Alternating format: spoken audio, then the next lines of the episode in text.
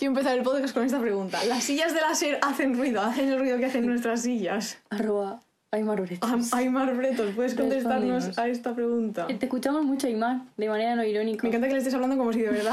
bueno, Pues yo le- leí un una entrevista que, que decía que escuchaba mucho podcast, o sea que igual... Bueno, pues yo que sé, Aymar. Apúntate, ¿no? Ven aquí.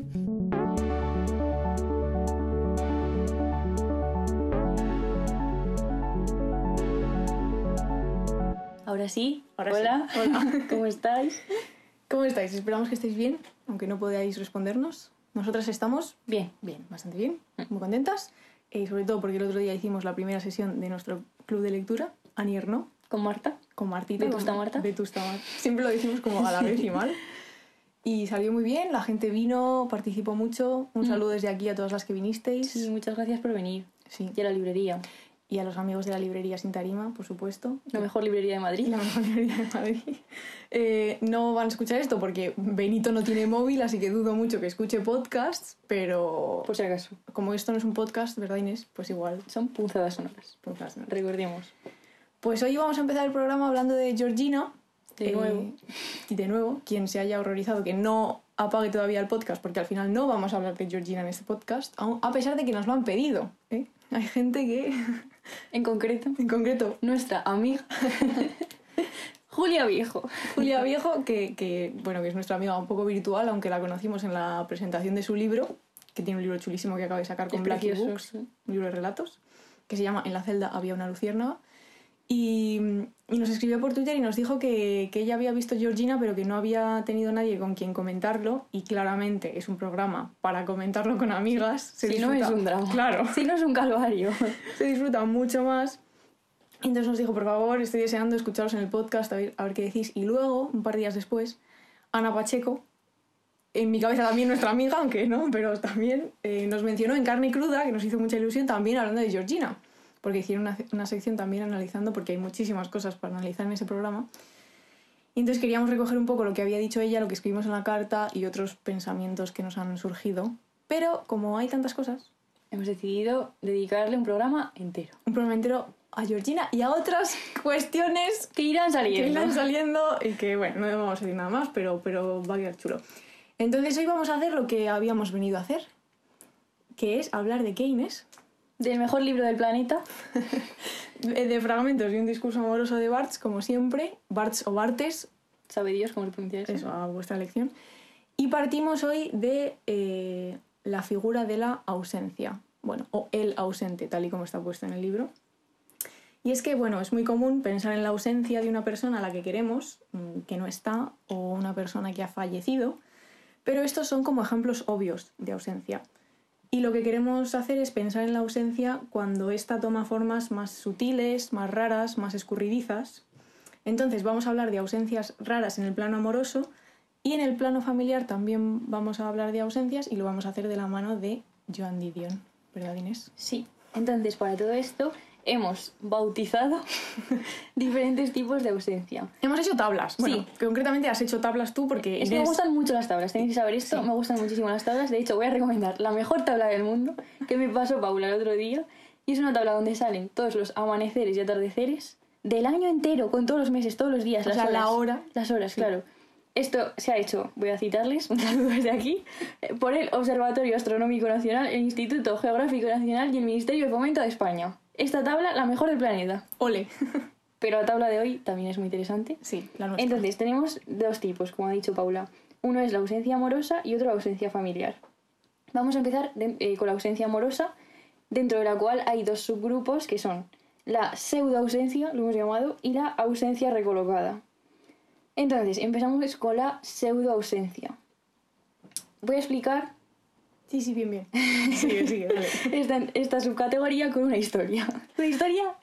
Real. Sí, puede ser. Un poco movidita de Inés. Sí, entonces, esto, chicas, en plan, este tipo de historia pasa cuando. Bueno, voy a- ahora voy a hablarlo en plan como si me hubiera pasado a mí, porque me pasó a mí.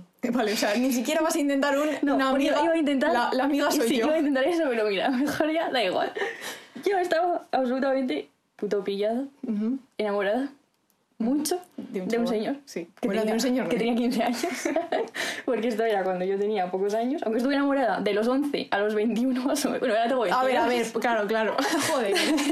O sea, no hay cosas ilegales aquí. No es que No. estuvieses enamorado de un chaval de Estuve 15. enamorada como 8 años de la misma persona, Vale. lo cual es un calvario, no lo hagáis. No lo hagáis.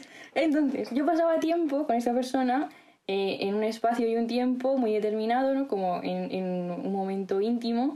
Em, pero cuando esto pasaba, cuando este tiempo pasaba, eh, esta persona para mí se convertía en una ausencia. Sí. Y no porque no le viese, porque tenía que verle todo el rato, todos los fines de semana le veía, ¿no? Sí. Y, y incluso le tocaba. Quiero decir que era una ausencia Sí. porque la persona que había sido conmigo en ese tiempo y en ese espacio determinados, en, en otros espacios, sobre todo en público, ya no existía. Claro, la típica de contigo soy de una manera y luego con mis en público amigos- con otra, ¿no? Sí. Esto. Entonces, por eso lo hemos llamado pseudoausencia. Porque esa persona, bueno, lo que es esa persona para ti en un momento determinado está ausente aunque la tengas delante a esa persona, ¿no? Eso es. Entonces, para trazar esto a través de Barthes, eh, dice, es el otro quien parte, soy yo quien me quedo. Esto es hablando de la ausencia. Y esto en la historia que he contado era así, porque yo permanecía inmóvil, en espera, eh, encogida en un lugar, en mi sufrimiento, y dice Barthes, como un bulto en un rincón perdido de una estación, que en mi caso era A ver, ¿cuál era en tu un estación? rincón de un bar de Arnedo que se llama Dreams. O sea, en Arnedo esta historia se sabe, ¿no? Todas las personas que habitan en el Valle de Cidacos saben de quién estoy hablando. Porque mi amor era muy intenso. Vale, claro, claro. Entonces, esto está mal. Esto está mal. O sea, esto es una crítica a las parejas donde una persona, o sea, una parte invisibiliza a la otra, ¿no? Sí. La típica de que eh, no te presenta en, en a sus amigos, no te presenta a su familia, como que, no, mejor vamos a estar juntos, pero solos. Sí, sí. Como si esto fuera un acto de amor, cuando Sí, en realidad Secretitos. está feísimo. Está y esto además también puede pasar en el amor de amistad Sí. que también hay amigos que de repente, por ejemplo, en clase, Mm. pues te tratan de una manera y tienes una relación determinada y luego vas a otro espacio y esa persona no te saluda o te saluda fría o lo que sea, ¿no? Sí, o sea, esa gente cancelades todes. Y estos son pseudo ausencias por lo que decíamos, porque Mm. esas personas no desaparecen ni se van a otro país ni nada, sino que encima tienes que verlas. Encima eso, encima. Entonces, cómetelo. pseudo ausencia. Espero que os haya gustado. Vale. Bueno, antes de terminar con este tipo de ausencia, he de decir que esto lo hacen mucho los hombres. Sí, pues ¿sabes qué te digo? Que Así son los hombres. Es nuestro lema. O sea, esto, eh, si tenemos un ministerio alguna vez, lo pondré en la puerta en latín. Está bien, sí. Es verdad, lo decimos mucho esto, sí. Vale, continuemos. Entonces pasamos al segundo tipo de ausencia amorosa, que es la ausencia recolocada. Esto tiene que ver con una creencia de este país, que es Punzadas, que es que estamos en contra de pensar que las historias de amor tienen un principio y un final, o sea que son A, comienzo, B, pasan cosas, C, se acaban. Barthes también está en contra de esto. Y esto es importante porque muchas veces cuando tú estás sufriendo por algo, todo el mundo te dice que pases página, lo cual es necesario, claramente, hay un momento en el que hay que pasar página. Pero una cosa es pasar la página y otra cosa es arrancar la página, quemar la página y pisarla. En plan, querer que todo desaparezca, ¿no? Sí. Y que olvidar a alguien del todo. Alguien que además ha dejado una huella en ti, con lo cual no es fácil olvidar a alguien, erradicarle de esa manera. No lo es, ¿no? Entonces dice Barthes, es la condición de mi supervivencia, si no olvidara, moriría. El enamorado que no olvida a veces muere por exceso, fatiga y tensión de memorias. O sea, que hay que olvidar a veces. Y con olvidar a veces entendemos recolocar a ciertas personas en un lugar que sea más cómodo. Para saber más de esto, leer la carta de Geografía del Afecto, que es la mejor carta del mundo, donde hablamos muy bien de esto. Es. Entonces ahí es necesario cierto olvido, claro. Y de hecho, sentir las cosas con cada vez menos intensidad también es olvidar de alguna manera. Entonces, hemos acabado ya con la ausencia amorosa y ahora vamos a pasar a la ausencia familiar. Dentro de la ausencia familiar hemos bautizado Estamos dos- bautizando mucho sí, hoy. dos subtipos de ausencia familiar, que es una la irreversible y otra es la autoausencia, que ahora vamos a explicar muy poco a poco. Entonces, Barthes, en esta figura del discurso amoroso que es el ausente, menciona varias veces la relación entre madre e hijo. Dice, a veces ocurro que, so- ocurre que soporto bien la ausencia, obedezco con eficacia al adiestramiento por el cual se me ha dado muy temprano el hábito de estar separado de mi madre, como si la separación de nuestras madres, o sea, la progresiva independencia de los hijos y la eventual muerte de nuestros progenitores, nos preparara para otro tipo de ausencias. Claro, que no tiene por qué ser así.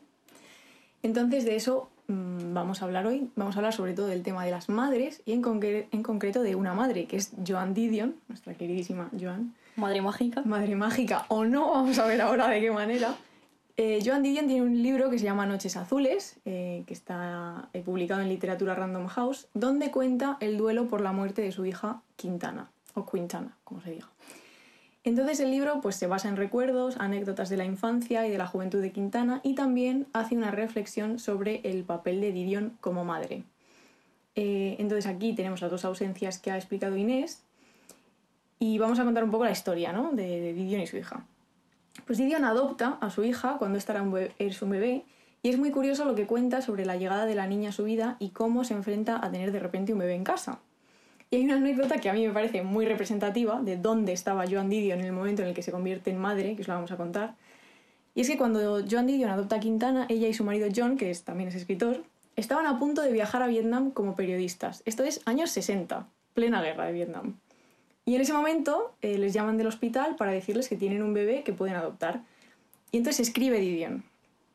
Aquel año, 1966, durante el cual la presencia militar americana en Vietnam alcanzó los 400.000 hombres y los B-52 americanos empezaron a bombardear el norte, no se consideró en líneas generales un año ideal para llevar a un bebé al sudeste asiático y sin embargo a mí jamás se me ocurrió abandonar o ni siquiera modificar mi plan. Vaya loca. o sea, flipas, la tía adopta un bebé y no se le ocurre que igual tiene que recoger cable y no ir a Vietnam. Y entonces ella dice, si menciono lo de Saigón es únicamente para mostrar hasta qué punto yo no tenía ni idea de lo que podía implicar tener una criatura, ya no digamos adoptada. Y ahí, en ese adoptada, está un poco la clave del miedo de Quintana a ser abandonada por sus padres. Es decir, a convertirse en una ausencia para ellos, pero una ausencia curiosa. Entonces, antes de seguir hablando de Joan Didion y su hija, vamos a escuchar el comienzo de la autobiografía del escritor ruso Vladimir Nabokov, que se llama Habla Memoria, que está publicada en Anagrama, que para mí es uno de los mejores comienzos de un libro que he leído jamás. O sea, me parece espectacular. Y lo va a leer nuestra querida colaboradora. Tenemos colaboradoras Lindísimo. en este podcast, que es Lucía Colini, que luego además nos va a hablar de la ausencia de creatividad en una columna que le, que le hemos dado. Y se lo hemos encargado a Lucía, pues aparte de porque es un texto absolutamente mágico, porque Lucía es actriz y tiene el mejor acento del mundo, y entonces lo va a leer mucho mejor que nosotras. Así que. Adelante. La cuna se balancea sobre un abismo, y el sentido común nos dice que nuestra existencia no es más que una breve rendija de luz entre dos eternidades de tinieblas. Aunque ambas son gemelas idénticas, el hombre, por lo general, contempla el abismo prenatal con más calma que aquel otro hacia el que se dirige, a unas 4.500 pulsaciones por hora. Conozco, sin embargo, a un niño cronofóbico, que experimentó algo muy parecido al pánico cuando vio por primera vez unas películas familiares rodadas pocas semanas antes de su nacimiento. Contempló un mundo prácticamente inalterado, la misma casa, la misma gente, pero comprendió que él no existía allí y que nadie lloraba su ausencia. Bueno, Precioso. espectacular El fragmento y la voz. y la voz de Lucía. Que conste que yo no terminé de leer, de, no me terminé las memorias, porque el libro está muy bien, pero es que empieza tan bien que luego solo puede ir para abajo. O sea, no se puede empezar así una Es que luego autobiografía. ¿eh? Y luego Vladimir se dedicaba a hablar de mariposas institutrices francesas y yo hubo un momento que dije, por favor, que se calle este señor ruso ya. Pero bueno, lo recomiendo igualmente. Bueno, entonces, ese niño cronofóbico del que habla Nabokov está conectado con Quintana, porque le tiene miedo a un mundo o a una familia donde él no está. Y esta es una pregunta interesante y también aterradora, ¿no? ¿Cómo serían nuestros padres si nosotros no existiéramos? A mí incluso a veces me cuesta eh, gestionar que mis padres existían antes de que yo naciese. sí.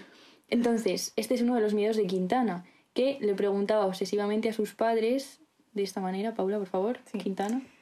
¿Y si no hubieras estado en casa? ¿Y si no te hubieras podido reunir con el doctor Watson en el hospital? ¿Y si hubiera habido un accidente en la autopista? ¿Qué habría pasado conmigo entonces? Entonces, Didion cuenta en Noches Azules que cuando tenía 13 años, Quintana escribió una especie de novela y le dijo a sus padres, estoy escribiéndola solo para enseñárosla. La novela contaba la historia de una joven que también tenía 13 años y también se llamaba Quintana y residía en California, a la que sus padres abandonan cuando ésta se queda embarazada. Entonces, Didion cuenta en el libro que el hecho de que Quintana fue- fuese adoptada revestía el miedo al abandono y a la ausencia con nuevos matices. Entonces, Didion descubre que la adopción es algo difícil de gestionar, que aunque es bueno, también puede suponer una mala noticia para la persona adoptada, ¿no? Claro. Y entonces Didion escribía, si alguien te elegía, ¿qué significaba eso para ti? ¿Acaso no significaba, a fin de cuentas, que en el mundo solo había dos personas, la que te elegía y la que no?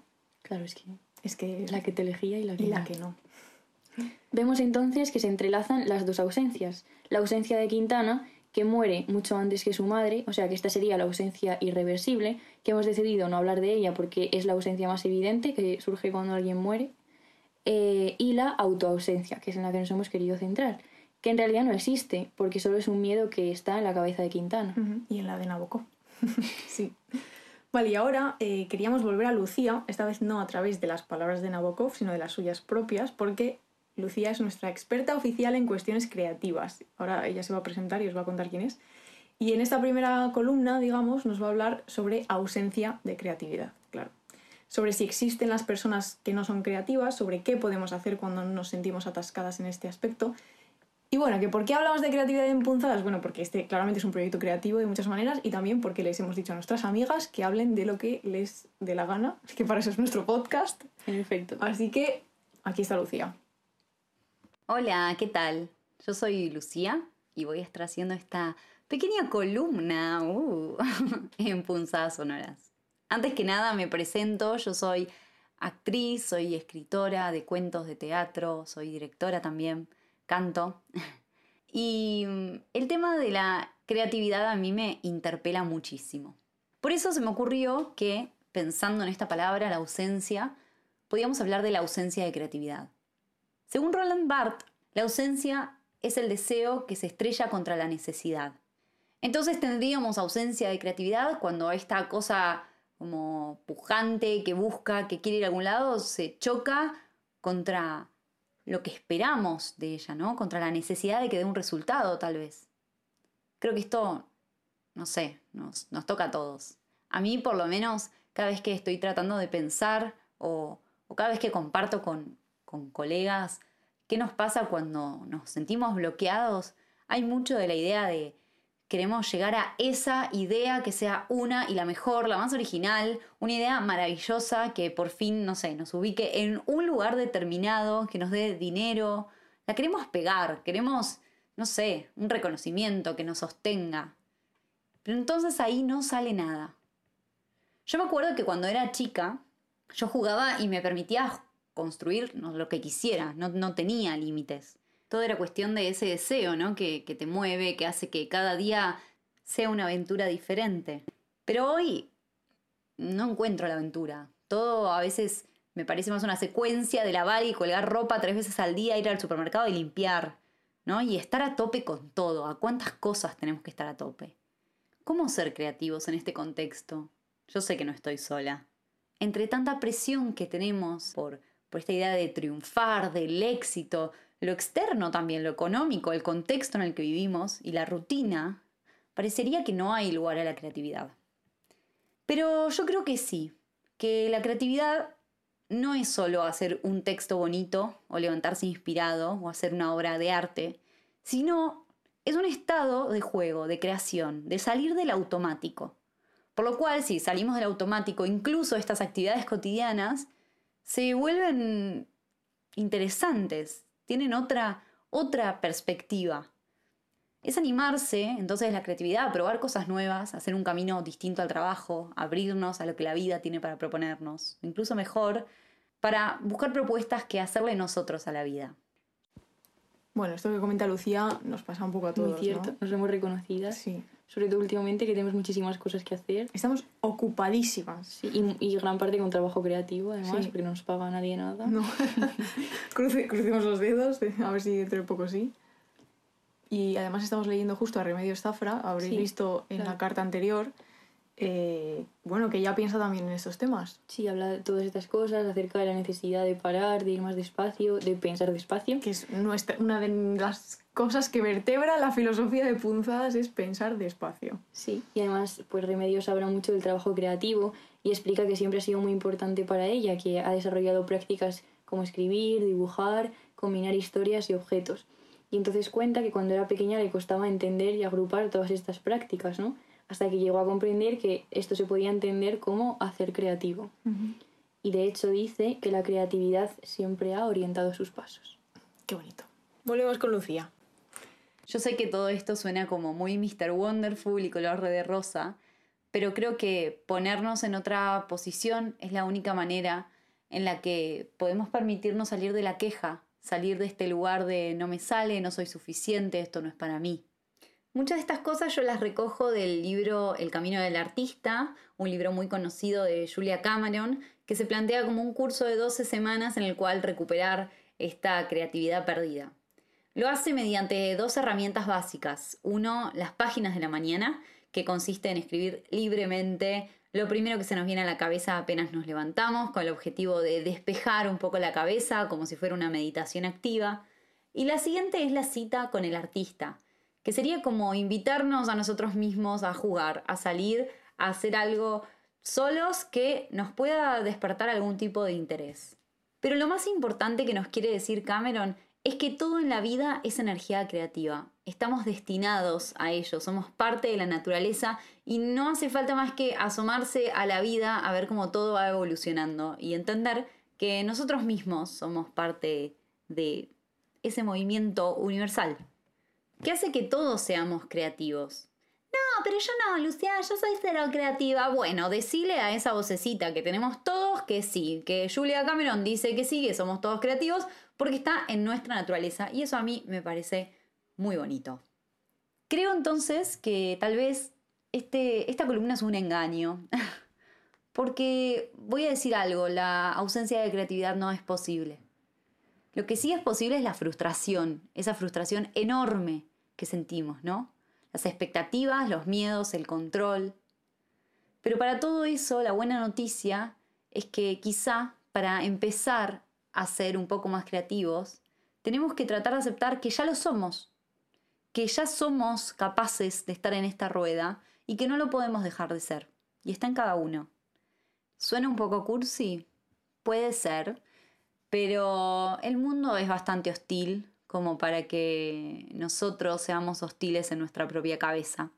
Así que nos invito a pasarla un poco mejor y a habilitarnos el placer de, disfrutar y crear en las pequeñas cosas. Bueno, me gusta la vocecita de Lucía, ¿eh? Le ha salido bien. La, la, mía suena así también, más o menos, sin el acento argentino, pero así. Bueno, Lucía ha dicho una cosa que me ha gustado mucho, que es el mundo es bastante hostil como para que nosotros seamos hostiles en nuestra propia cabeza. Muy cierto. Así que viva lo cursi, a veces lo cursi es necesario, no pasa nada. Ya nos diréis si os animáis a escribir esas páginas o a jugar un poco con la visión creativa es dificilísimo, en estos tiempos sobre todo, pero vamos a intentar hacerle caso a lo que nos propone Lucía. A ver qué tal. Sí. Y ahora para acabar inauguramos la sección de Marta, Vetusta Marta, Marta. en la que nos va a recomendar un libro lindísimo. Hola a todas, ¿qué tal? ¿Cómo estáis? Espero que estéis muy bien. Yo soy Marta y estoy muy contenta de poder estar aquí charlando un ratito con vosotras. Y bueno, tal y como han comentado Paula e Inés, el concepto de este episodio es la ausencia y por ello voy a hablaros sobre el amigo de Seirin Núñez. En el amigo nos encontramos con una protagonista que es a la vez la narradora de la historia que ha aprendido a amar a su mejor amigo desde la distancia. A medida que van pasando los años, esta distancia les permite a ambos entablar una relación que es muy especial. Se mandan una infinidad de cartas en las que hablan sobre literatura, sobre las clases que ambos imparten en la universidad, de paseos por la ciudad de Nueva York y también de las intimidades de las mujeres con las que él se va casando. Pero de repente y sin previo aviso, él se suicida y las cartas dejan de llegar. De esta manera, tras la muerte del que fue su mejor amigo, la protagonista sigue escribiéndole cartas y hace frente a su duelo junto al que fue el mejor amigo de su mejor amigo, Apolo, eh, un gran danés que fue el perro del que fue su mejor amigo. Entonces creo que la historia que nos presenta Sirin Núñez está escrita desde la ausencia misma porque la protagonista escribe todas las palabras que se quedaron pendientes por enviar y que quizá todavía albergan la esperanza de ser leídas. A mí la verdad es que es un libro que me ha gustado muchísimo porque yo también pienso que el acto de escribir siempre parte de esta ausencia, ¿no? Escribimos para alguien porque ese alguien no está o no se encuentra presente junto a nosotras, ¿no? Y por eso creo que todo acto de escritura siempre está destinada a alguien, ¿no? Siempre que escribimos, escribimos para alguien, a pesar a veces de que ese alguien probablemente nunca nos llega a leer, que es lo que sucede en este caso, ¿no? Entonces, bueno, eh, hasta aquí la recomendación. Espero que os haya gustado. Si os decidís a leerlo, comentarnos qué tal. Y, y nada, un abrazo muy, muy fuerte y nos vemos muy pronto. Un beso. Bueno, Bueno. lindísima Marta. Lindísima Marta, buenísima, por cierto, la recomendación. El amigo de Sigrid Núñez, editado en anagrama. Buenísimo libro, eh, desgarrador en muchos sentidos y lo, lo recomendamos mucho también. Y, y ahora os vamos a contar lo nuestro, que es lo de siempre del final, lo de siempre, como si llevásemos aquí tres temporadas. Eh, ¿Qué estamos leyendo y qué estamos viendo? Inés. Bueno, pues leyendo, estamos leyendo mucho a Remedios Zafra Sí. para estas cartas, que nos está interesando mucho su libro Frágiles, también un cuarto propio conectado, el entusiasmo. Eh, yo también estoy leyendo Invierno de Elvira Valgaño, que es una escritora riojana, que va a ir además a Arnedillo, donde mi madre hace un club de lectura y lindísima persona y también me está gustando mucho el libro. Y estoy viendo, esto, esto, esto es un regalo de la vida. una noticia para todos. Yo eh, estaba viendo Una exclusiva. Girls en HBO Sí. y solo había cinco temporadas. Sí, Y entonces yo, en mi cabeza eran seis, pero como en HBO no había seis, dije, pues eran cinco y me he equivocado, ¿vale? sí. Pues hay seis. Pasadas las semanas se descubre el misterio. Hay seis, hay seis. O sea, ¿sabéis la alegría que es acabar una serie y de repente que haya otra temporada? Pues he empezado la sexta temporada de Girls. Girls, muy bien. Eh, yo estoy leyendo la nueva novela de Lucía Ligmaer, un besito desde aquí, eh, que además se presenta dentro de poco en Madrid y tengo muchas ganas. Estoy leyendo también, que me empecé ayer, Mira las luces, amor mío, que es el próximo libro que vamos a leer en el, taller, en el taller, no, joder, siempre me pasa lo mismo, ¿eh? en el club de lectura, Anierno. Y sigo viendo El ala oeste de la Casa Blanca. Bueno, Estoy a punto de terminar, ¿vale? Me quedan, ya han sido las elecciones, ya ha ganado el próximo presidente, me quedan cinco capítulos y desde aquí quiero agradecer públicamente a Edu Bayón, que fue la persona que me hizo saber que el ala oeste de la Casa Blanca estaba colgada en HBO, porque antes no estaba en ningún sitio y era la serie que yo necesitaba en el momento que yo necesitaba, así que, que además sabemos que nos lee y nos escucha, así que un beso, gracias Edu, me ha salvado estos dos meses mm, de inicio de año y, y ya está. y ya está. Esperamos que os haya gustado la ausencia. La ausencia así divertidísima Y que sintáis nuestra ausencia. Es verdad, cuando esto se acabe, ya no estaremos en vuestros cascos y de repente Pseudo ausencia. pseudo ausencia, auto ausencia. Bueno, y nos vemos en el próximo, nos escuchamos en el próximo. Un abrazo Adiós. y adelante. Adelante.